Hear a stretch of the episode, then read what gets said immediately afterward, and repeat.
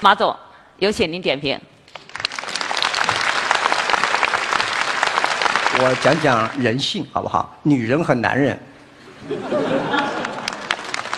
这个我关注到一个女人要从普通女人变成非常能干的女人，往往是从柔变成刚，越来越刚。女人的强势越来越大的女人越来越成功。但是女人不能自刚，女人要自强，只有强才能真正做到。而男人。往往是从刚变成柔。我一看夏花的对手是圆月，我想这家伙不好搞。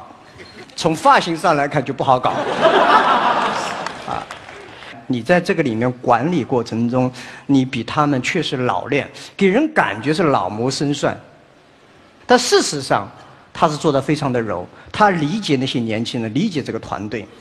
所以两个队长，我觉得其实是很不错，但是问题都出在我们经常发现那个问题，就是我们现在看到你们十几个人都是野狼，都狼性很足的企业家，如何坐在一起变成一匹狼？所以队长要问，你面对的六七个野狼和头狼，你要做什么样的事情，把六七个人变成一个人？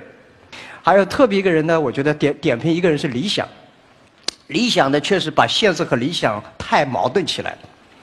我们的理想和现实不应该是对立起来的，啊，朋友和生意也不应该对立起。我看的那集刚好是卖太极禅那个一集，哎呦，那个纠结，朋友生意不能做，兔子先戳窝边草，创业先从朋友干起。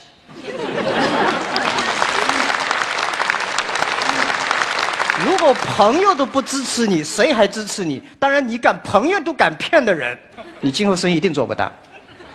还有一个，你既然当了一个代理队长，你就要承担这个队长的职责，把大家团结在一起，明确一个目标，知道自己要干什么，怎么干，拿到结果。